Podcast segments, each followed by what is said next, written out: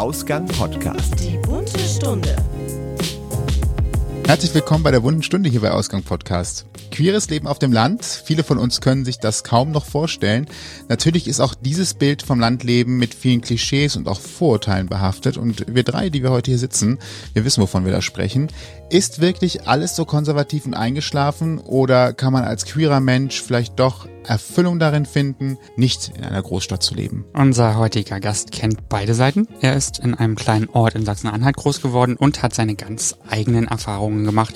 Und seit einiger Zeit macht er nun seine eigenen Podcast namens Somewhere Over the Hay Bale und spricht dort über genau dieses Thema. Queeres Leben auf dem Land, mehr Sichtbarkeit und ein Appell an die Vielfalt. Alle diese Themen sind ihm wichtig und wir sagen herzlich willkommen, Fabian. Hallo. Hallo. Euch. Willkommen äh, bei uns im kleinen Podcast-Studio. Dankeschön. Ähm, schön, dass es persönlich klappt. Das ist ja tatsächlich etwas, was äh, in den letzten Monaten eher schwierig war. Ich finde das auch echt großartig. Ja, also es lässt sich ja alles immer irgendwie einrichten und äh, wir haben hier sogar Luftreiniger und so weiter. Also was kann da noch schiefgehen? Ich fange mal direkt an mit deinem Podcast und damit tue ich mir tatsächlich schwer mit der Aussprache, weil es einfach ein Wort ist, was ich nicht fehlerfrei über die Bühne kriege. Somewhere oder was? Nee, ja, nee. over. Over.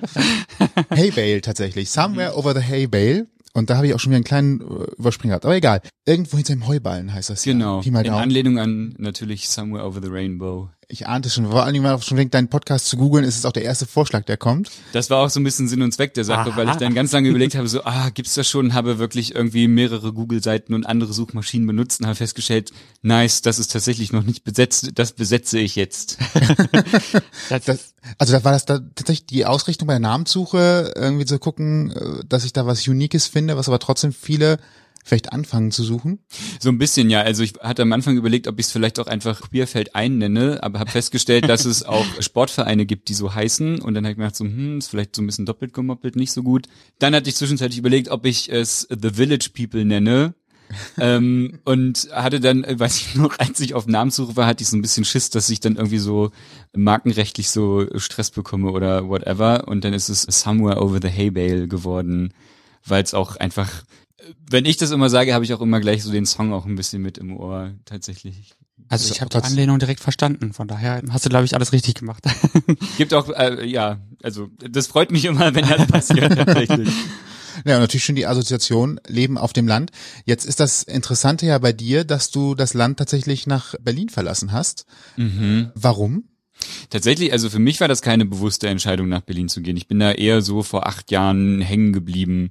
Ich hatte so eine Phase so Anfang, Mitte 20, wo ich echt lange überlegt habe, so, oh, wo steuert mein Leben so hin und was will ich so machen und was ist mir eigentlich so wichtig und bin dann für ein Praktikum nach Berlin gekommen und hatte mich dann nochmal so auf Studienplätze beworben. Ich hatte ursprünglich mein erstes Masterstudium abgebrochen, was ein uh, mittelschweres Erdbeben ausgelöst hat, so. Was sollte es werden? Ich hatte eigentlich mal in Osnabrück internationale Migration und interkulturelle Beziehungen angefangen. Ui. Wow, da Okay. muss man leider ein Studium für den Titel. Ja, genau. Wichtige große Namen und habe allerdings auch so gemerkt, so, ah, ich glaube, Studieren fetzt irgendwie auch nicht so, also fand Studieren schon okay, aber ich war nie so ein Herzblutstudent, der halt irgendwie sich super an der Uni eingebracht hat und der das so geil fand, so in Seminaren zu reden und mit großen Worten um sich zu werfen und habe dann mein Studium abgebrochen und habe dann in Berlin so ein Praktikum gemacht und dann gab es nochmal die Entscheidung, ob ich nach Fulda, nach Leipzig gehe oder ob ich in Berlin bleibe. Und habe mir dann damals ein bisschen gedacht, so, ah, fuck it, ich will nicht schon wieder umziehen. Ich bleib jetzt einfach in Berlin und so bin ich dann da hängen geblieben. Aber es war keine so bewusste Entscheidung, da muss ich jetzt hin und wow, ich bin neu in Berlin und alles ist so geil. Die Phase habe ich irgendwie auch erst vier Jahre später so nachgeholt, tatsächlich. Und Jetzt sind schon acht Jahre. Hat sich denn nach den vier Jahren tatsächlich auch für dich so ein Effekt eingestellt von Heimatgefühl oder von ähm, gefällt mir richtig gut hier oder wie war es für dich im Endeffekt? Mm, Es hat sich für mich so ein Gefühl von Zuhause sein eingestellt. Ich lebe schon echt gerne in Berlin, aber es ist immer auch so ein bisschen so eine, so eine Hassliebe gefühlt.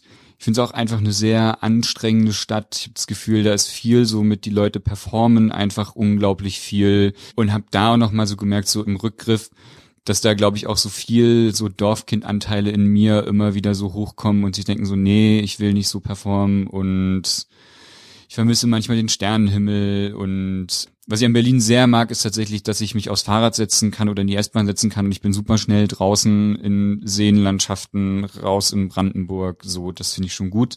Deswegen finde ich die Stadt einen guten Kompromiss. Aber größer müsste es jetzt ehrlich gesagt auch nicht sein. Ist ja auch schon groß genug. Ja, Wird in Deutschland auch selber schwierig, ne? ja, das stimmt allerdings. Dann geht's ab nach Paris, London Ja. oder wenn es gleich übertreiben will, Ah. Tokio. Ja. Da war ich, da war ich mal tatsächlich. Tokio? Ja, das war richtig krass. Da war ich mal auf so einem Aussichtsturm gewesen und habe so geguckt. Ich habe bis zum Horizont nur Stadt gesehen. Ich habe mich super klein gefühlt. Ich fand es krass faszinierend, aber ich habe mich auch einfach super klein gefühlt und halt so, nee, too much. Wow. Eigentlich ist Tokio, glaube ich, an sich schon ein eigenes Thema fast wert. Deswegen bin ich gerade so ein bisschen geflasht. Aber ja, ich also ich war noch auch noch nie da. Ich stelle es mir einfach nur nicht. groß vor. Da ist ja Berlin eher ein Stadtteil Ja, als äh, Dorf eher. ja. Man muss nochmal Shibuya googeln. Ne, da ist ja diese riesige Kreuzung, wo, weiß ich nicht, 10.000 Menschen auf einmal loslaufen. Kann man ja auch bei YouTube, glaube ich, Ja. live sehen, wenn man Also da gibt's googelt. schon. Das ist ein echtes Happening. Ich sag's euch. Bist du, bist du drüber gegangen? Ja, ja, mehrmals. Äh, Versucht alle Richtungen und irgendwie jeden Zebrastreifen einmal mitzunehmen. Und dann haben wir so eine Challenge draus gemacht, dass wir möglichst wenig Menschen anrempeln. Was sehr gut funktioniert tatsächlich. Ist eine sehr achtsame Kreuzung, habe ich das Gefühl. Na gut. Ja, Gilt aber, glaube ich, für Japan auch insgesamt, ne? Oder? Ja. Wäre jetzt so mein Bild, was ich von außen noch nie da gewesen hätte, dass das, dass die schon so darauf achten, dass jeder so für sich äh, Also ich war da, kann. ja, ich war da touristisch vier Wochen, als ich dann dann doch mal mit der Uni fertig war, 2016, habe ich mir das gegönnt und habe mein ganzes Geld auf den Kopf gekloppt und bin vier Wochen durch Japan gereist mit einem Freund und ich hatte schon eine richtig gute Zeit da, muss ich sagen, bis auf dieses eine krasse Erdbeben, was passiert ist. Das hat uns ganz schön die Hosen ausgezogen Oh, oh. tatsächlich. Ja. Ja, aber du hast zum ersten Mal ein Erdbeben gespürt dann wahrscheinlich, oder? Ich habe es nicht gespürt, aber das lag so auf unserer Reiseroute und wir haben dann ganz lange überlegt, ob wir da überhaupt äh, hinfahren oder nicht oder ob wir woanders hinfahren. So. War schon merkwürdig auf jeden Fall. in welchem Kiez bist du jetzt zu Hause in Berlin? Ich bin jetzt zu Hause seit November letzten Jahres in Kreuzberg an der Grenze zu Neukölln. Schön, schön. Das ist Ich glaube äh, auch, das ist eine schöne, schöne Mischung, oder? Das ist eine total schöne Mischung und ich bin auch extrem happy. Ich habe meine eigene Wohnung, was in Berlin ja schon auch echt ein Ding ist und ich arbeite ja als Theaterpädagoge in Teilzeit in Berlin. Das heißt so, ich war mit Sicherheit nicht der mit dem ausschlagkräftigsten Gehalt, als ich mich auf diese Wohnung beworben habe, aber das städtische Wohnungsunternehmen hat gesagt, hier kannst du haben, wenn du haben willst. Und ich habe gesagt, auf jeden Fall. Und da habe ich es mir jetzt nett gemacht und genau, am Rand von Kreuzberg wohne ich jetzt. Cool. Tokio, Berlin und wir müssen den Ort ja nicht nennen, aber von da, wo du wegkommst, wie man hier im Westfälischen sagen würde, Mhm. das ist ja schon, glaube ich, ein ganz großer Unterschied. Wie viele Einwohner hat der Ort, wo du, wo du gelebt hast, wo du geboren bist, sage ich mal? Also mit allen Eingemeindungen 25.000 ungefähr. Und du Das- selber hast aber ein bisschen weiter außerhalb davon. Genau, ich habe in so einem kleinen Dorf gewohnt, zusammen mit meinen Eltern. 800 Leute haben da so gewohnt. Aber die grö- nächstgrößere Stadt war, äh, wenn es hart auf hart gekommen ist, auch fußläufig. Ich habe das tatsächlich relativ häufig gemacht, dass ich von der Schule so durch den Wald am Fluss lang nach Hause gelaufen bin, weil es auch einfach machbar war. Die meisten von uns haben ja sicherlich das große Glück, eher in Städten aufzuwachsen. Also was heißt großes Glück, aber die meisten sind wahrscheinlich in Städten aufgewachsen. Und Stadt ist jetzt mal so, ich sag mal so ab 10, 15.000 Einwohner. Da haben wir einen Lidl, einen Aldi und einen Rewe direkt nebeneinander. Mhm. 600 Einwohner klingt deutlich weniger. Wie muss ich mir das vorstellen? Wie ist das Leben da? Also so von der Infrastruktur her hat sich da eine ganze Menge getan und ich glaube eher so zum Negativen hin tatsächlich, als wir da hingezogen sind, hat gerade so der letzte Konsum dicht gemacht, den es da gab. Busverbindungen gab es noch inklusive zwei Bushaltestellen, das war auch schon viel wert. Bushaltestellen sind ja auch immer so der Ort, wo sich die Jugendlichen dann treffen. Auch so, auch Hier so beginnt die Welt. ja, genau, so ein spannender Sozialraum auf jeden Fall auch. Und dann gab's immer noch so einen fahrenden Bäcker und so einen fahrenden Fleischer. Und ich weiß gar nicht mehr, wie das heutzutage ist, weil ich schon auch lange nicht mehr da war, aber ich habe schon gemerkt, dass sich das irgendwie immer so peu à peu eingestampft hat. Und was ich glaube ich ganz spannend fand, es gab auch immer so ein Gerede von, es gibt so das alte Dorf da im Dorfzentrum, wo die Familien schon immer wohnen. Und dann gibt es so das neue Dorf. Und das ist so dieses Neubaugebiet, was dann da so erschlossen wurde, wo auch meine Familie hingezogen ist. Und da gab's irgendwie gefühlt immer so eine Lücke zwischen diesen beiden Bevölkerungsgruppen. Ob die nun tatsächlich so krass war, wie ich das damals immer eingeredet bekommen habe oder nicht, kann ich nicht so sagen. Aber es ist schon halt, ich habe auch schon die Unterschiede gemerkt, so von, es gibt halt so Häuser, die haben, bis ich da weggezogen bin, halt irgendwie so Kohlen aus dem Keller nach oben geschleppt und wir hatten halt einen kompletten Neubau und so, da waren auch schon Unterschiede auf jeden Fall da und merkbar und sichtbar auch. Wie war das Leben so geprägt? Also ich meine, war eine Schule im Dorf oder musstest du da irgendwo anders hin? Da musste ich immer in die nächste Stadt. Also genau, entweder mit dem Bus oder später habe ich mir eine Schwalbe gekauft, habe ich einen Sommer lang auf dem Maisfeld gearbeitet und habe dann mein ganzes Geld zusammengekratzt und habe mir so ein Moped gekauft. Das war Freiheit ohne Ende. So auf einmal musste ich nicht mehr mich von meinen Eltern abholen lassen und so konnte zu meinen Friends auf die anderen Dörfer fahren und die auch abholen und mit denen irgendwo hinfahren. Das war schon tatsächlich einfach auch ein riesiger Fortschritt damals. Und Schwalbe war halt auch richtig geil. Es war so, Der Wind weht um die Nase. ja, genau, so ein bisschen Freiheit mit 45 kmh. 50 kmh berg runter mit Sonne auf dem Tank, so ähm, und so laut, dass ich immer, wenn ich abends nach Hause gekommen bin und ins äh, äh, Wohngebiet gefahren bin, habe ich den immer, habe ich die Schwalbe immer am Anfang des Wohngebiets ausgemacht und habe mich dann so zum äh, zum Haus meiner Eltern rollen lassen, damit die nicht wach werden. So Sonst wussten sie, dass du vielleicht doch ein Stündchen später nach Hause Ja, kommst genau, als das- ursprünglich. genau das. Ich habe auch immer gewusst, welche Treppenstufen knarzen und die habe ich dann natürlich auch übersprungen. Das habe ich von meiner Mutter gelernt. Die hat das bei sich auf dem Bauernhof. Die wusste auch immer, welche Treppenstufen knarzen. Tja, heute gibt's E-Roller dafür, ne? Ja, das stimmt. Stimmt, die hörst du ja leise. nicht mehr. Hm, Wie, was, was, was hat man dann sonst so äh, gemacht auf dem Land? Also das ist ja, ich nehme an, Sportvereine oder vielleicht Schützenvereine sogar. Das wäre auch noch so etwas Klassisches, was ich hier aus der Gegend kenne. Mhm. Wäre so typischerweise das, wo man sich organisiert oder was macht. Aber du hast ja gerade schon erzählt, du bist offensichtlich auch weiter rausgefahren. Mhm. Alles ging. Als ich jünger war, habe ich ganz viel Reitunterricht genommen, tatsächlich. Also bei uns im Dorf gab es einen ziemlich großen Reitstall tatsächlich und da konnte man auch so Reitunterricht nehmen. Das habe ich dann gemacht. Ich habe ganz viel so Voltigieren gemacht, bis ich es irgendwann mal geschafft habe, auf so einem galoppierenden Pferd mich hinzustellen und sowas. Alles kann ich mir heutzutage ja nicht mehr vorstellen. Kannst du mal kurz beschreiben, was das ist? Äh, Voltigieren Bitte? ist, ähm, man hat so ein Pferd an einer ziemlich langen Leine, das läuft halt, praktisch läuft es die ganze Zeit so im Kreis und es hat halt keinen Sattel, sondern es hat halt nur so einen Gurt äh, vorne drum und so zwei Griffe und dann macht man da so Figuckchen auf dem Pferd so sowas wie eine Mühle und man schwingt die Beine so von Seite zu Seite und man kniet sich hin und man stellt sich hin und man breitet die Arme aus, also auch schon so ein bisschen Akrobatik. Eigentlich auch ziemlich nice tatsächlich. Und dann gab's noch, dann konnte man auch so Ausritte machen und sowas. Also mit Pferden habe ich super viel gemacht. Und dann hatte ich immer das große Glück, und das muss ich der Stadt wirklich zugute halten. Aschersleben heißt die Stadt. Ich glaube, es gibt bei weitem beschissenere Orte zum Großwerden. So zum einen, weil wir nie ein großes Nazi-Problem hatten, was ja irgendwie so 90er, Anfang der 2000er so im ostdeutschen ländlichen Gebiet auch echt ein Thema war. Wir hatten nie so ein großes Nazi-Problem und wir hatten tatsächlich ziemlich viele Freiräume für Jugendliche. Ich habe zum Beispiel für die Lokalzeitung, die hatte immer eine Jugendseite, das war so eine Win-Win-Situation. Die Seite kam immer, es war eine ganze Zeitungsseite, die kam immer samstags raus. Die Lokalredaktion musste sich nicht drum kümmern, dass diese Seite gefüllt wird und wir hatten halt so einen krassen Freiraum und konnten die äh, bespielen, wie wir wollten mit unseren Themen. Ich habe zusammen mit Freundinnen und Freunden so Kulturabende organisiert, die bei uns in der Aula in der Schule stattgefunden haben. Wir haben ganz viele Konzerte gemacht. Also es gab schon wirklich viele coole Sachen, bei denen ich auch gemerkt habe und für die ich total dankbar bin, dass ich diese Möglichkeiten hatte, weil ich gemerkt habe, das hat mich echt gepusht, so als ich dann so 15, 16, 17 war.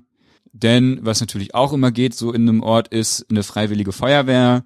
Da habe ich mich geweigert, da habe ich nicht Mhm. mitgemacht. Das war dann ein bisschen zu prollig wahrscheinlich, ein bisschen zu hetero. Könnte ich mir jetzt vorstellen, in meinem Denken jedenfalls. Ich glaube, was ich, was ich damals ein bisschen eher so abschreckend fand, also es gab so einen Ort bei uns im Dorf, da haben sich eben alle getroffen, der hieß die Bänke. Das war so eine, ein Baum und so eine Bankreihe drumherum vom Bürgerinnenhaus. Und da gab es immer so eine Gruppe von Jugendlichen, die haben immer abgehangen und das entweder zu denen gehört oder zu den richtig coolen Kids, die an der Bushaltestelle abgehangen haben. Zu denen habe ich nie gehört. Und irgendwann gab es dann so einen Moment, wo alle geschlossen der Meinung waren, sie treten jetzt in die freiwillige Feuerwehr ein. Ich glaube, viel aus einem Motiv von, weil da kann man richtig viel saufen, so. Mhm. Und ich glaube, das war zu so einem Zeitpunkt, wo ich gemerkt habe, so, nee, das möchte ich nicht. Ich möchte eigentlich gern so andere Sachen machen.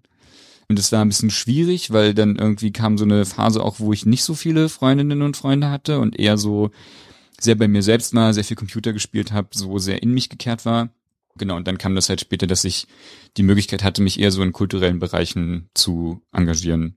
Das muss ich der Stadt halt tatsächlich einfach echt zugute halten, so dass es viele Möglichkeiten und auch Freiräume gab, wo man Sachen machen kann. Und ich auch auf Leute getroffen bin, die gesagt haben, hey, komm, wir machen das zusammen. Das war schon auch echt cool.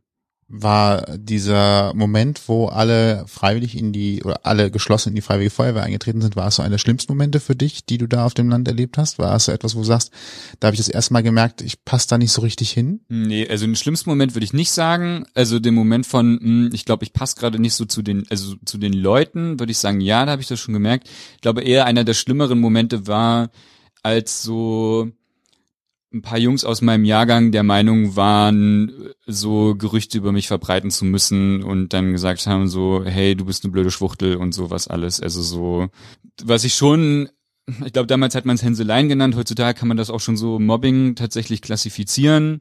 Das war eher so einer der schlimmsten Momente für mich tatsächlich.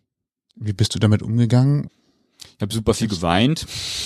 Mhm. Ich weiß noch tatsächlich eine Sache, da bin ich sehr stolz auf mich. Zu einem von denen bin ich tatsächlich auch mal, der hat auch bei mir im Dorf gewohnt, äh, bin ich dann mal hingegangen und wollte den zur Rede stellen, warum die das denn so sagen und was denn so los ist. Und ich dachte eigentlich, wir wären ziemlich gut befreundet. Und stand bei dem vor der Haustür und habe geklingelt und in der Haustür gab es so ein kleines Glasfenster, dass man in das Haus reingucken konnte.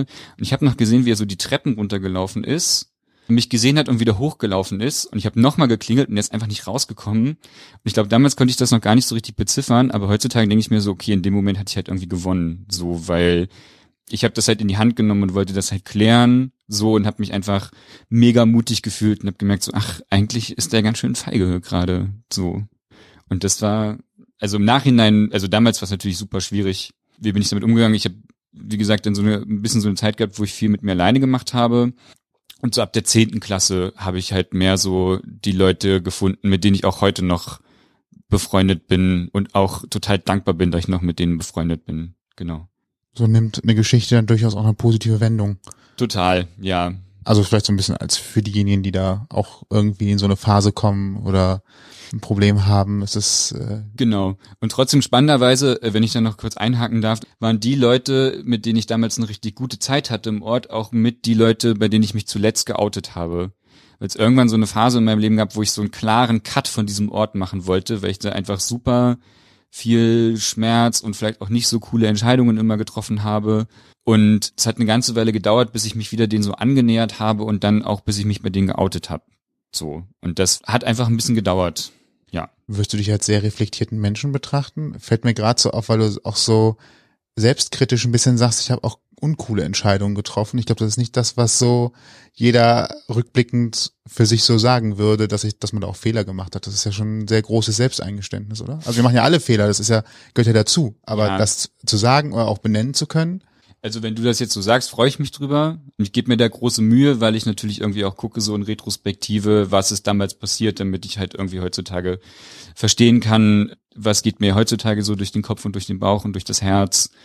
Und genau, ich einfach merke so, das ist auch keine Phase, die ich so per se verteufeln möchte oder wo ich sagen möchte, das war alles so eine Sache, sondern versuche da möglichst viele Facetten irgendwie reinzubringen, um der Sache halt irgendwie auch gerecht zu werden und nicht nur zu sagen, hey, ihr wart alle blöd und das war alles blöd, sondern einfach auch so einige Sachen, die ich gemacht habe, waren vielleicht auch nicht so cool, teilweise weil ich nicht besser, weil ich es nicht besser wusste, teilweise vielleicht weil ich auch einfach wie ein angeschossenes Reh durch die Welt gelaufen bin, so genau. Ich versuchte einfach möglichst viele Facetten irgendwie mit aufzugreifen. Wann hast du den Cut zum Dorf gemacht und warum? Also ging mir gerade eher so als Lebensentscheidung. Du hast ja gerade gesagt, dass äh, du dich zuletzt bei denen geoutet hast, die dir am wichtigsten waren, nenne ich es jetzt einfach. Mhm. Und das war kurz bevor du einen Cut machen wolltest zum Dorf und woanders hin wolltest. War das kurz vorm Studium? War das schon vorher? Nee, das war mitten im Studium, glaube ich, tatsächlich.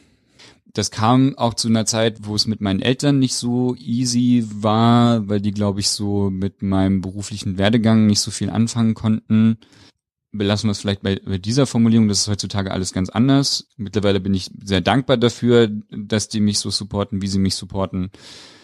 Und das war, glaube ich, auch so ein Ding von, okay, ich habe gerade einfach ein richtig schwieriges Verhältnis mit meinen Eltern, ich bin Ostern nicht mehr da, so, ich fahre auch nicht mal für ein Wochenende nach Hause, um in meinem alten Zimmer rumzuhängen, ich bin Weihnachten nicht mehr da. Und Weihnachten war eigentlich auch immer das Ding, wo alle so nach Hause gekommen sind und am 23. waren dann immer alle so beim Griechen und in der Bar und haben sich ausgetauscht, was dann eigentlich so passiert ist das ganze Jahr. Und das auf einer rein pragmatischen Ebene, das ist bei mir halt dann weggefallen. So, das habe ich nicht mehr gemacht. Und zu einem anderen weil ich glaube ich auch teilweise sehr unfair gegenüber anderen Leuten war, weil ich immer gedacht habe, so, hm, deinem damaligen Ich hätte ich das nicht zugetraut, mit einem Coming Out cool umzugehen und aber nie auf dem Schirm gehabt habe, dass die ja irgendwie auch älter, cooler, erwachsener, reflektierter geworden sind und ich hatte da einfach immer richtig Schiss vor. Vielleicht auch einfach, weil die mich schon teilweise zwölf Jahre kannten und es war für mich einfacher, neuen Leuten zu begegnen und zu sagen, hey, ich bin übrigens ein Homo und die dann so, ja, okay. Und von Anfang an das so drin zu haben, anstatt den Leuten sozusagen so, übrigens, wir kennen uns jetzt schon seit zwölf Jahren, aber was ich dir eigentlich mal sagen wollte, das ist mir immer sehr schwer gefallen tatsächlich. War ja auch immer sehr aufgeregt, muss ich sagen. Ja. Können wahrscheinlich auch viele nachvollziehen, die in der gleichen Situation waren. Ja, bestimmt. Wir kennen das alle irgendwie. Du hast ja gerade schon mal gesagt, man hat irgendwie Worte wie Schwuchte dir gegenüber benutzt, Worte, die halt eben wehtun und natürlich auch was mit einem machen. War dir vorher schon klar, dass du schwul bist oder hast du das erst mit der Zeit für dich realisiert? Ähm, jetzt so rückblickend würde ich sagen, war mir das schon ziemlich lange klar. Ich wollte es nie wahrhaben tatsächlich. Was auch ein spannender Bogen ist tatsächlich dazu, warum ich meinen Podcast auch mache weil mir so queere Lebensrealitäten tatsächlich gefehlt haben. Das war kannte so queere Menschen aus dem Fernsehen so und habe aber immer gedacht, das ist so was Fernes und das sind halt spannenderweise, weil ich ja heute in Köln bin, habe ich immer gedacht, das sind so Leute, die in Köln leben. Als ich groß geworden bin, war Köln immer noch so die große Schwulenmetropole in Deutschland und Berlin hatte ich damals gar nicht so auf dem Schirm dafür tatsächlich. Und es war immer so, ja, das ist so ein entferntes Leben und so Leute, die so im Fernsehen sind und vor Ort gab es das gar nicht. Und deswegen habe ich immer irgendwie auch so, das kann ich nicht sein so. Und alle Leute, mit denen ich so unterwegs war, die hatten dann irgendwie auch so ne klassisch in Richtung Abschlussklasse so heterosexuelle Beziehungen. Deswegen dachte ich, ich muss das auch haben und habe mir versucht, das immer wirklich sehr dolle einzureden. Und es war einfach wirklich nicht greifbar für mich so, weil ich immer gedacht habe, nee, ich muss jetzt auch einfach hetero sein. Genau. Und so mein inneres Coming Out hatte ich dann, glaube ich, mit 18, als ich ausgezogen bin und so durch die Weltgeschichte getingelt bin. Und so mein äußeres Coming Out habe ich dann mit 23 angefangen. So.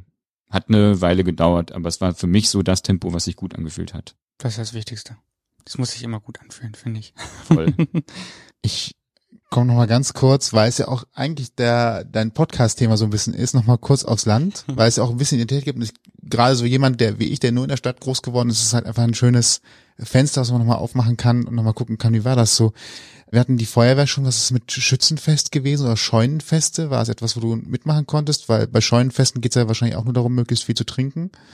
Schützenfest ist für mich so, hat auch immer für mich mit so viel Brauchtum zu tun, das sagt jetzt der Rheinländer, der mit Karneval was am Hut hat, aber mit so einem Brauchtum zu tun, mit dem ich auch nie so richtig warm geworden bin und auch immer merkwürdig fand. Jetzt kommt auch, ich mag auch ich finde Schießen jetzt auch nicht so die mega geilste Sportart, das kommt wahrscheinlich auch nochmal dazu, aber wäre für mich eine große Tümelei gewesen. Wie war das für dich? Gab's das bei dir überhaupt? Schützenfest hatten wir nicht so. Wir hatten immer ein Osterfeuer bei uns im Dorf. Das war auch immer so eins der Highlights. Und das war auch schon, da hat sich wirklich einfach Fuchs und Hase gute Nacht gesagt. Also da waren halt einfach alle Leute so aus dem ganzen Dorf. War halt irgendwie immer so mit den Leuten da, mit denen ich gerade gut konnte.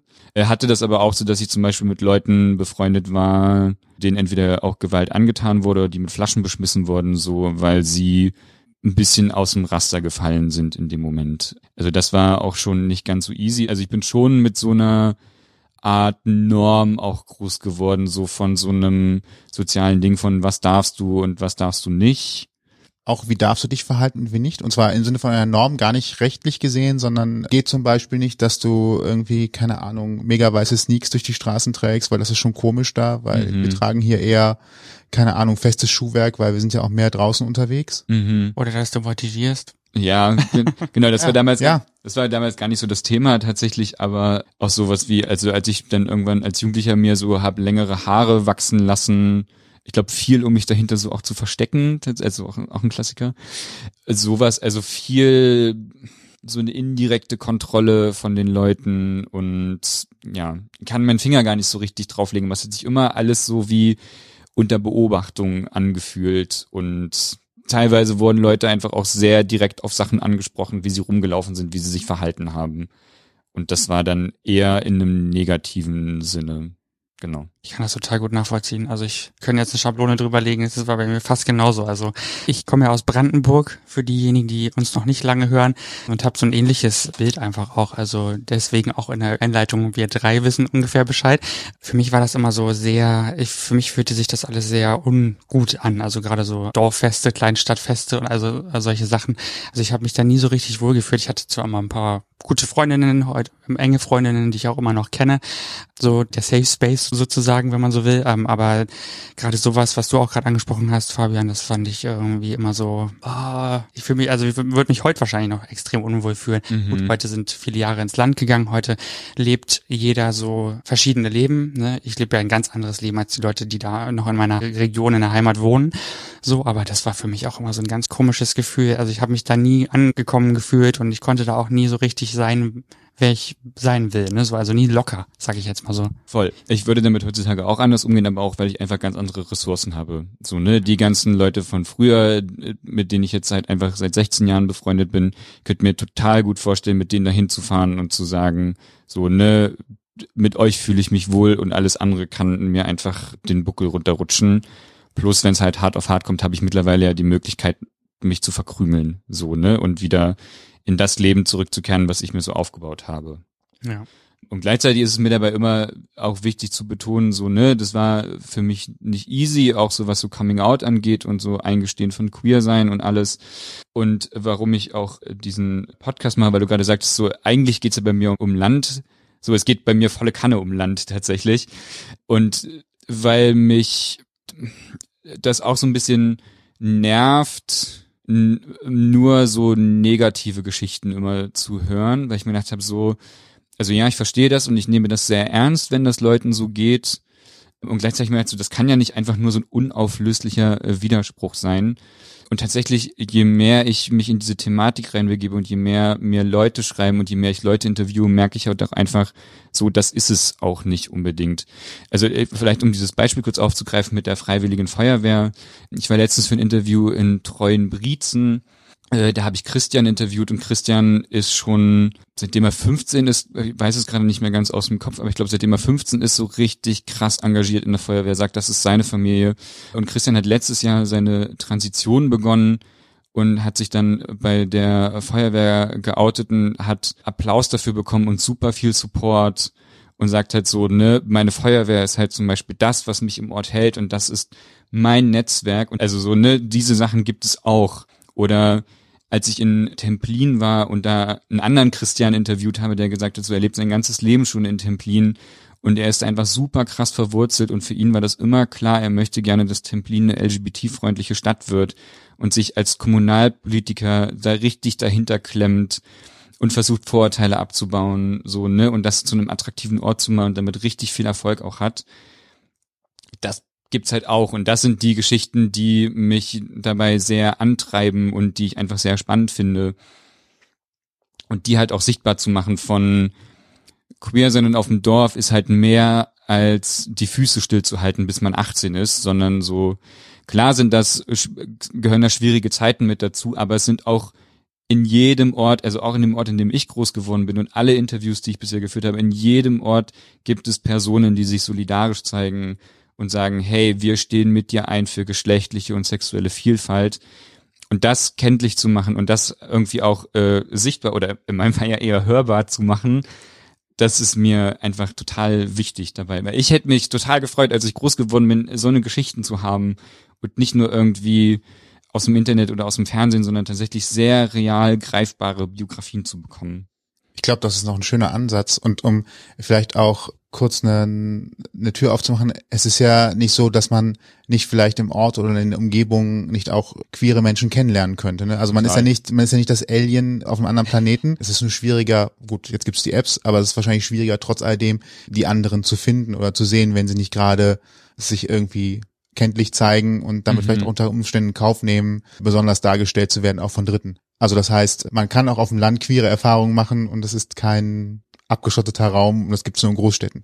Total. Und ich glaube, also so in meinem Fall, also als ich zur Schule gegangen bin, ich hatte das Gefühl, in jedem Jahrgang gab es immer so eine Person, da war das so ein offenes Geheimnis oder so ein, so ein großes Rätselraten, ob das eine queere Person ist oder nicht.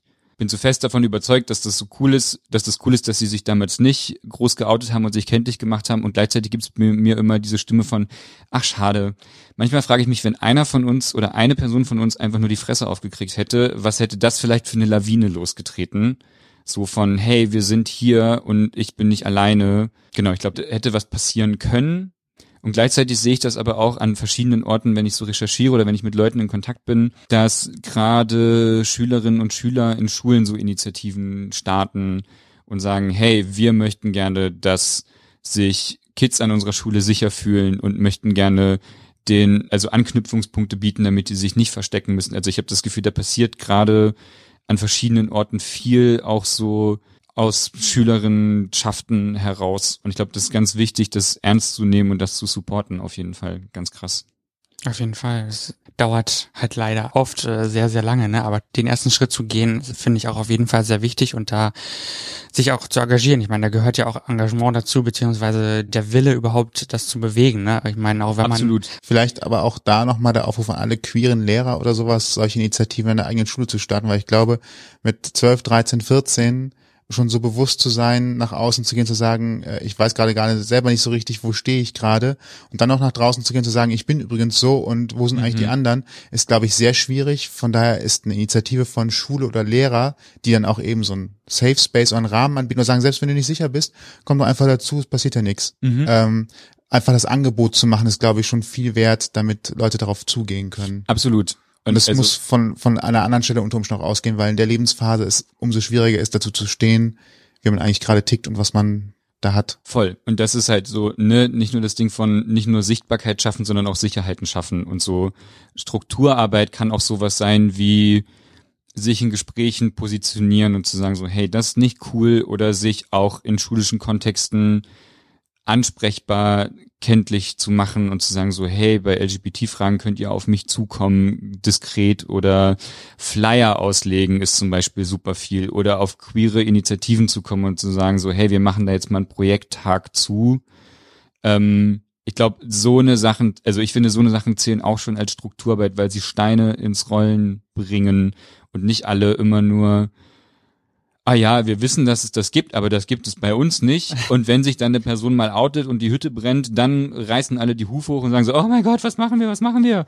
Sondern tatsächlich mit den Strukturen schon in Anführungsstrichen präventiv agieren und zu sagen so, hey, wir kreieren tatsächlich schon einen Raum, dass Leute sich gewertschätzt und als Person als vollwertig wahrgenommen fühlen. Ich glaube, das ist super, super, super, super wichtig. Was heißt, ich glaube, ich bin ja, also das. Festen Überzeugung. Das ist meine feste Überzeugung, dass das wichtig ist und dass Leute das machen sollten. So, das ist doch mal ein gutes Statement. Äh, mit der Umsetzung müssen wir mal gucken. Aber vielleicht äh, kriegt der eine oder andere gerade auch noch mal tatsächlich den Stein für sich ins Rollen, wo er weiß, wo er selber auch ansetzen kann, um Dinge in seinem Kosmos zumindest ins Rollen zu bringen. Ja. Und es gibt halt auch mobile Beratungsprojekte. So, das, also das darf man nicht unter den Tisch kehren. So, es gibt halt auch in größeren Städten, es gibt, ein Interview habe ich geführt mit äh, dem Rosalinde e.V. in Leipzig. Die haben ein Angebot, das nennt sich Queer durch Sachsen. Da können sich Menschen hinwenden und sagen, hu, wir haben übrigens folgende Situation und wir hätten gerne eine Beratung. Das kann per E-Mail, per Telefon, aber auch persönlich sein, so, ne? Und die Leute kommen halt auch in den Ort. Das gibt's auch. Und das ist nicht, hey, die Strukturarbeit müsst ihr ganz alleine machen, guckt mal, wie ihr damit klarkommt, sondern es gibt super viele Anlaufpunkte mittlerweile, wo sich Leute dazu Input und Material und was weiß nicht was alles holen können. So, das muss niemand alleine machen. Das ja. vielleicht auch nochmal Absolut. Mit dazu. Rosa Strippe kann man, an die Rosa Strippe kann man sich wenden. Die sind deutschlandweit aktiv. Für Schulen gibt es das Projekt Schlau mit einer Projektgruppe, die auch in Gruppe. Klassen geht, äh, genau, das ja, näher wir, bringt. Wir spricht. haben auch ein Interview mit einer netten Dame von Schlau geführt, schon vor einer ganzen Ewigkeit. Und äh, die machen auch ganz tolle, tolle Sachen. Also da kann man sich auf jeden Fall mal an hinwenden und melden, wenn man das Gefühl hat, man möchte so ein Projekt angehen. Und das ist total wichtig. Und ich finde auch gerade, dass es schon sehr früh wichtig ist, ne, das um, ähm, zu machen und in die Köpfe der SchülerInnen einzupflanzen. Voll. Kommen wir mal tatsächlich jetzt im Bogen zu deinem Podcast konkret. ähm, du hast auch Interviewgäste, die du einlädst. Mhm. Ähm, gibt es etwas, wo du sagst, das haben alle gemeinsam?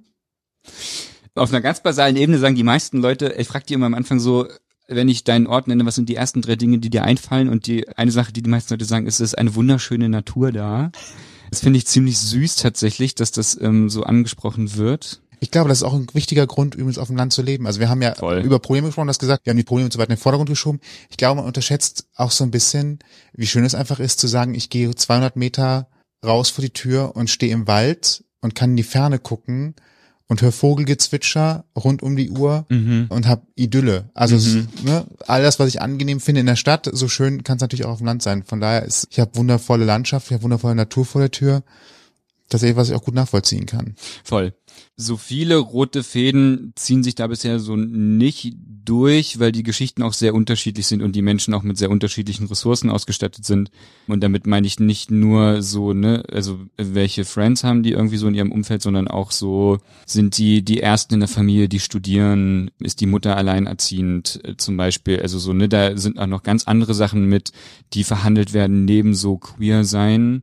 Und das, glaube ich, sollte nicht außer Acht gelassen werden, weil es geht nicht nur, also wenn du groß wirst, setzt du dich ja nicht nur damit auseinander, so welche sexuelle Identität habe ich oder welche geschlechtliche Identität habe ich, sondern auch noch ganz viele andere Konfliktlinien, Loslösung vom Elternhaus, wo geht's mit mir hin und alles.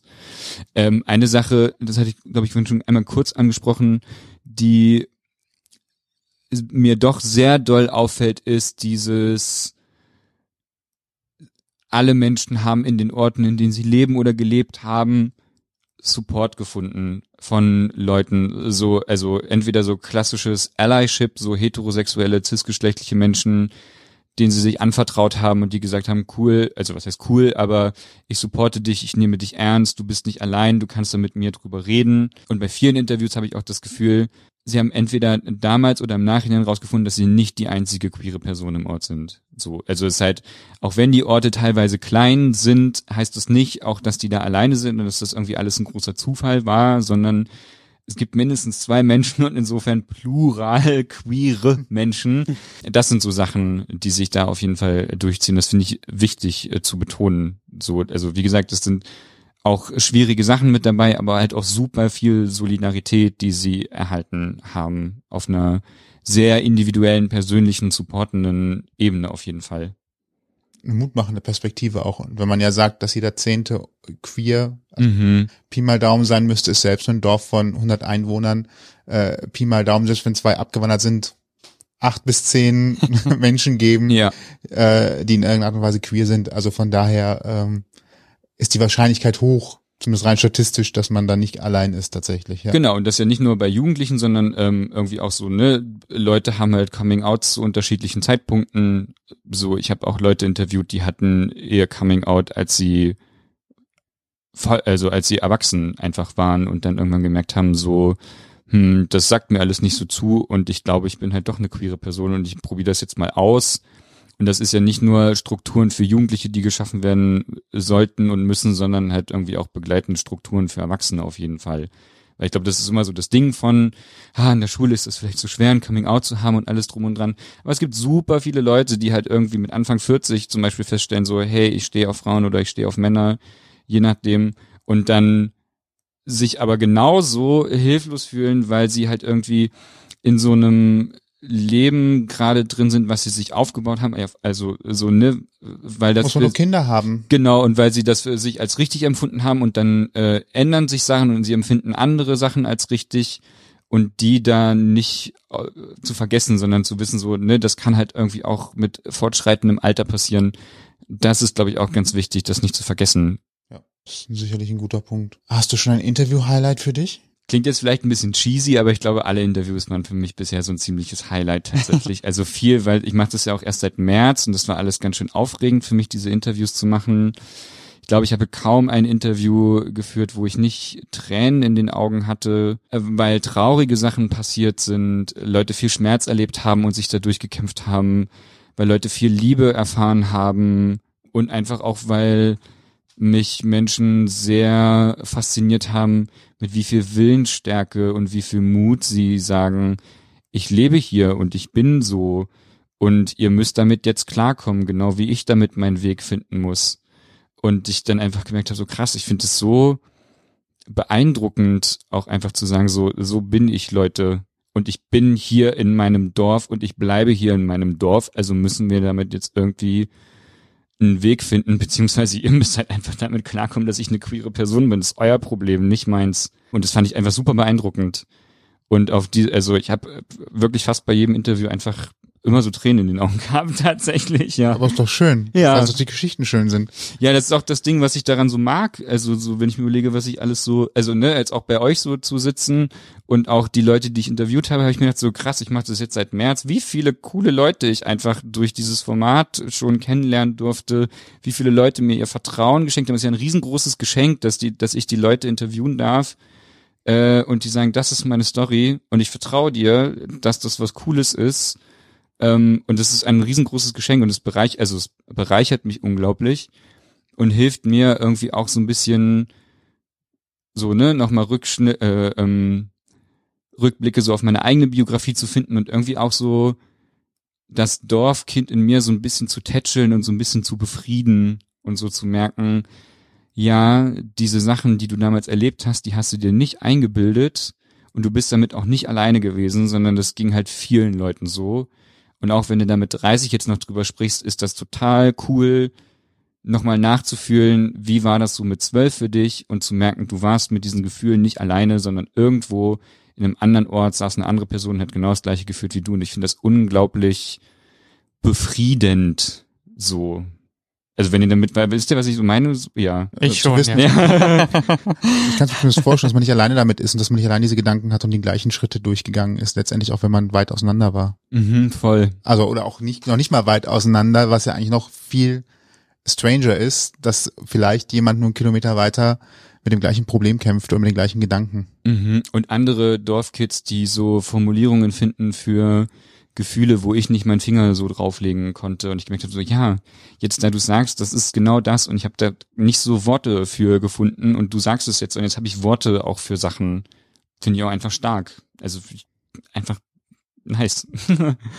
Ich äh, habe ja nun alle Folgen auch bis heute gehört und äh, kann es nur unterschreiben, dass jede und jeder so seine Geschichte auf jeden Fall hat und es trotzdem viele Parallelen zu allen Leuten so ein bisschen gibt, so, ne, von den Erzählungen her, was sie so erlebt haben und so natürlich. Klar, gibt's ja immer irgendwie bei Menschen, die gleiche Dinge erleben. Ähm, und ich habe mich da aber auch selbst ganz, ganz, ganz oft wieder gefunden in, in den ganzen Erzählungen und kann das halt echt wirklich sehr gut verstehen. Und interessant ist halt jetzt auch so die Sichtweise von heute zu damals, denn heute haben wir ja auch technisch gesehen so unheimlich viele Möglichkeiten. Ne? Also man muss halt nicht mehr irgendwie, keine Ahnung, einen Brief irgendwo hinschreiben und auf Antwort warten an eine Jugendgruppe oder keine Ahnung. ne? Man muss Chiffre überhaupt nicht mehr, 532. man muss überhaupt nicht mehr großartig, was? Chiffre 532. Das war damals so, wenn man nicht den Namen. Das ist aber schon sehr lang her.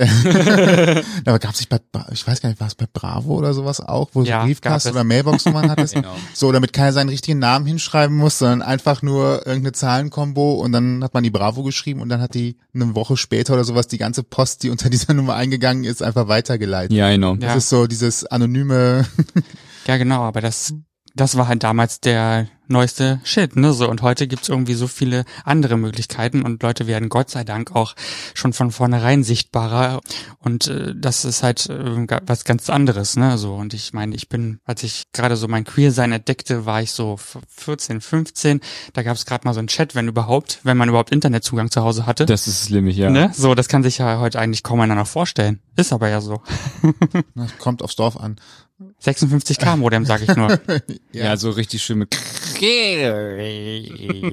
Da konntest du noch äh, diverse Hausaufgaben oder sowas erledigen, bis du im Internet irgendwie warst und dann Da musstest du gab Snaps dann aufpassen. noch im illegalen Modus. Stimmt. mhm. Und da musstest du aufpassen, dass du nicht, nicht zu lange drin warst. Ne? Zeiten, ey. Ja, und das finde ich halt einfach auch spannend, diese Entwicklung, diese technische Entwicklung und alles. alles. Also da hat sich schon unheimlich viel getan und deswegen, ich finde es auf jeden Fall, hm? Auch ökologisch.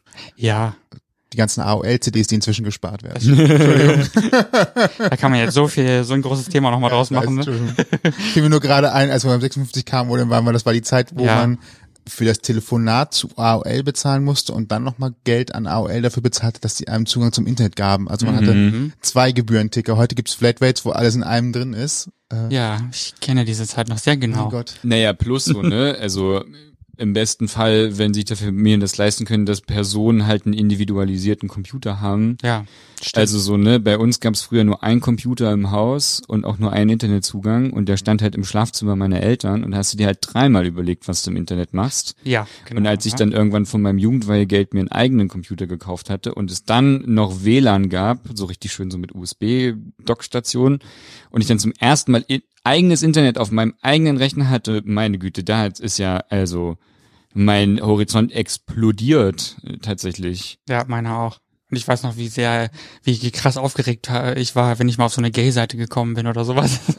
also das war schon so, oh mein Gott. Ja. Und ich hatte einen Wenn eigenen Computer Wenn jetzt der. Bildschirm einfriert. Ja, es war echt so. Also ich, damals gab es schon DBNA, da bin ich irgendwie auch so ein bisschen dann gelandet. Ne? Du bist nicht allein, gibt's immer noch äh, für junge Menschen und Jugendliche. Und ich glaube bis 25, lass mich nicht lügen. 25. Oder 27 auf jeden Fall, das, das gab's damals halt auch schon. Aber selbst das war ja, wenn man sich noch nicht 100% gefunden hat, so, oh, was mache ich da jetzt? Ne? und so. Ja, so viel dazu. Technisch gesehen sind wir aber noch nicht am Ende von unserem Gespräch, denn Aber Technik hilft sicherlich so ein, auch. Genau, denn so ein Podcast muss ja auch entstehen, bevor er überhaupt online gehen kann. Bei uns, äh, ja, bei uns ist das relativ organisch entstanden, um es mal ganz kurz zu fassen. Ne? Also bei Sibi und mir meine ich jetzt. Bei dir hat das aber einen anderen Weg gefunden. Wie bist du überhaupt dazu gekommen, den Podcast zu starten? Wer hat dir dabei geholfen, besser gesagt? Ja, ich weiß noch, einer meiner ersten Podcasts, die ich gehört habe, war immer so ein Wissenspodcast von so einer Radiosendung. Also heutzutage ist so klassisches Wiederverwerten so, ne? Also man macht einen, keinen besonders großen Aufwand, sondern man nimmt diesen Radio, egal. Ich glaube, einer der größten Podcasts tatsächlich im deutschsprachigen Bereich. Was meinst du? SWR 2 Wissen. Nee, ich, äh, ja, ähm, ich habe Bayern 2, das war mein erster Podcast, den ich gehört habe und habe mir damals immer gedacht, so nice, das ist doch bestimmt cool, so zu Themen zu recherchieren und dann so ein Podcast waren. Das war der einzige Podcast, den ich ganz lange gehört habe.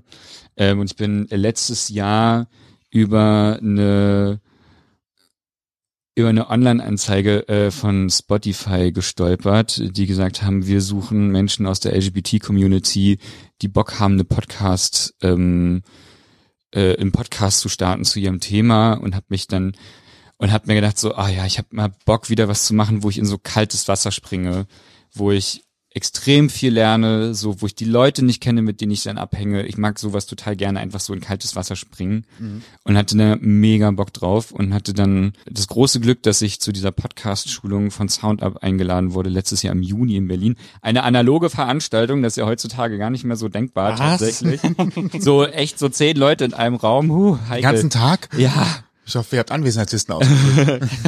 ähm, und da habe ich ja auch Madita und Sung Un kennengelernt, die ihr beide ja auch schon interviewt habt, die ich auch beide sehr schätze. Danke fürs Teasen. Ja, genau.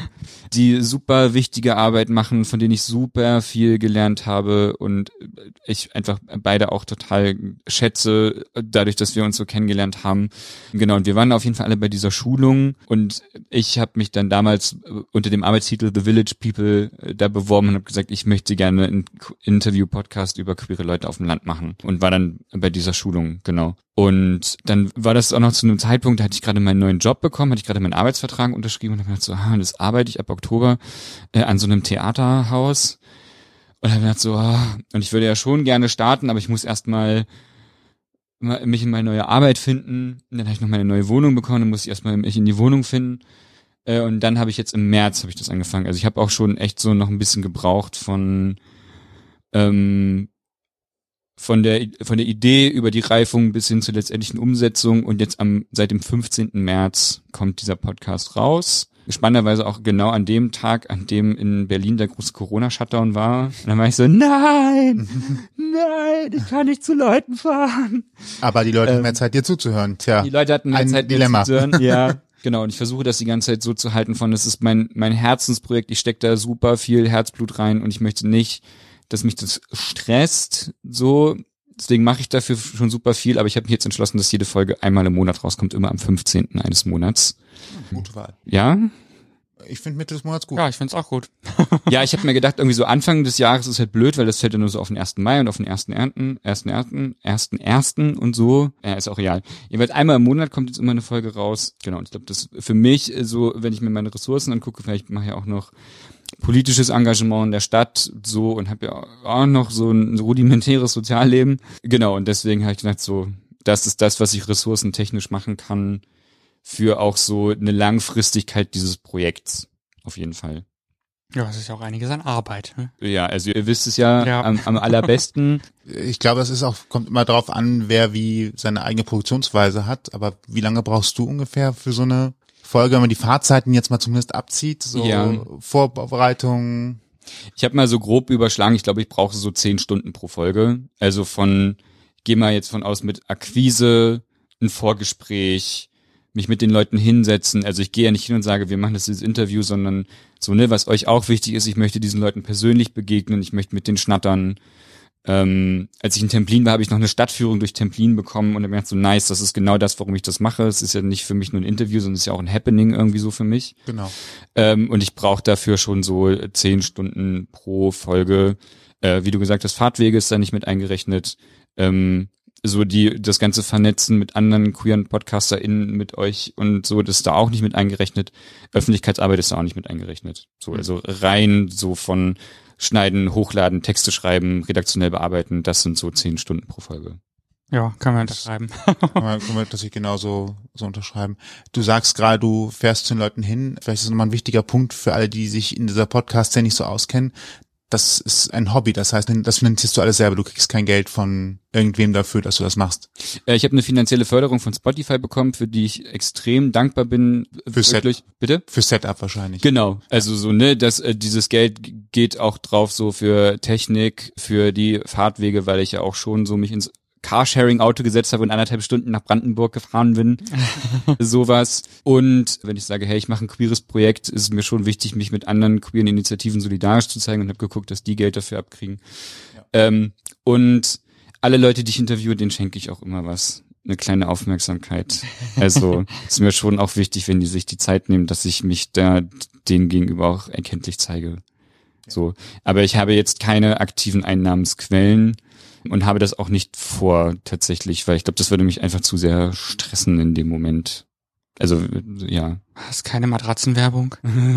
Ja, das finde ich manchmal so random, dass dann irgendwie sowas kommt wie Hundefutterwerbung. Was hat das mit dem Podcast zu tun? Oh, das ist auch lustig, ja.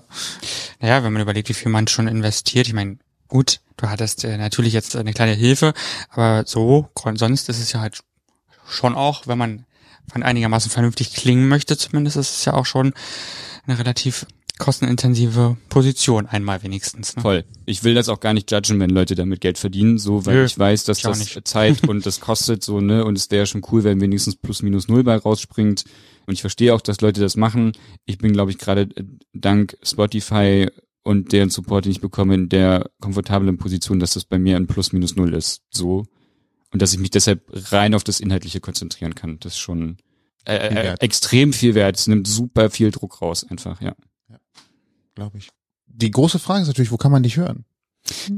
Auf allen gängigen großen Podcast-Portalen, äh, Spotify haben wir gerade schon erwähnt, äh, Apple Podcasts, dieser bin ich und die ganzen anderen, deren Namen ich immer so vergesse. Ja, So. kenne ich. Google Podcast ist übrigens auch Google Podcast bin ich auch tatsächlich.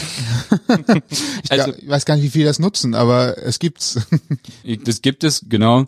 Ähm, Und ansonsten, man kann mich auch finden bei Facebook und bei Instagram. Da gebe ich immer auch so ein bisschen so Updates, in welchen Orten ich gerade so unterwegs bin und so ein paar kleine Eindrücke immer. Das mag ich auch ganz gerne so, diese kleinen Reisen auch so ein bisschen zu dokumentieren. Es kommen spannende Interviews, auf jeden Fall. Ja, ich Bin freue gespannt. freu mich auch sehr drüber, auf jeden Fall. Wir verlinken wie immer alles. Vom Podcast bis zur Facebook-Seite Dankeschön. findet ihr auch alles. Äh, Natürlich. Genau, im Blogpost zur Sendung. So rum, das war die Redewendung, die ich Genau so ist es. wollte. Uns könnt ihr natürlich auch überall hören, wo es Podcasts gibt und wo ihr einen Streamingdienst vielleicht benutzt. Wir sind auch überall gelistet. Auch das geht. lohnt sich. Ja, das äh, ist nett, dass du das sagst, auf jeden Fall. Ja, genau. Wir freuen Dank. uns immer über Hörer. Wir haben ja schon ein paar mehr Interviews gemacht. Ja, aber wir sind auch schon sehr lange dran. Das Vier Jahre auch nicht vergessen. Ja, ab, am 1.9. vier Jahre? Erster Zehnter, glaube Erster ich. Zehnter? Ja, müssen wir nochmal nachgucken. Irgendwann im Herbst halt. Wo die kalte Jahreszeit beginnt. Es ist schon bald wieder soweit. Ja. Über 100 Folgen könnt ihr auf jeden Fall hören, wenn ihr Lust habt. Schon ordentlich. Gibt auch einige Queere mittlerweile. Wir haben sehr viele neue queere Themen gehabt und da freuen wir uns auch auf jeden Fall, dass das auch wächst, endlich. Genau. Sehr gut. Fabian, vielen Dank für deine Zeit. Genau, vor allem. danke, dass Danke du euch. äh, Deine schönen Köln Worte. bist. Kann ich nur eine Sache loswerden? Ähm, alles. Bitte. Genau, wenn Leute das hören und in meinen Podcast reingehört haben und der Meinung sind so, hey, meine Story ist auch was voll für den Podcast, dann meldet euch super gerne bei mir. Ich beantworte alle Nachrichten, wirklich, auch wenn es manchmal ein bisschen dauert. Und ich freue mich immer mega, mit Leuten in Kontakt zu treten. Die ersten haben es schon gemacht und es war total großartig. Und ich freue mich immer, wenn Leute auch auf mich zukommen und sagen, hey, das ist meine Story, lass mal was starten. Freue ich mich mega drüber. Genau, kann man vielleicht auch anonymisieren für Leute, die unsicher sind. Ne? Ja. Sagen wir auch immer deswegen. Total. Nur. genau. Also, kontaktiert Fabian. Genau so ist es. Some, somewhere over the hay bale. ja, Das ist voll süß. Also danach müsst ihr googeln und dann äh, seid ihr direkt bei Fabian und könnt ihn kontaktieren und natürlich ganz wichtig seinen Podcast hören. genau so ist es. Also, Prima. Vielen herzlichen. Dank euch. Wir danken dir dir. und äh, euch, egal wo immer ihr gerade seid und was ihr macht, viel Erfolg weiterhin dabei und bis zum nächsten Mal. Yes, bis dann. Bis dann. Tschüss. Tschüss. Ausgang Podcast, die bunte Stunde. Deine Interviewreihe mit Menschen, die spannende Geschichten erzählen. Mit deinen Gastgebern Sebastian und Toni. Kostenlos anhören auf www.ausgangpodcast.de. Folgt uns auf Instagram unter Ausgang Podcast.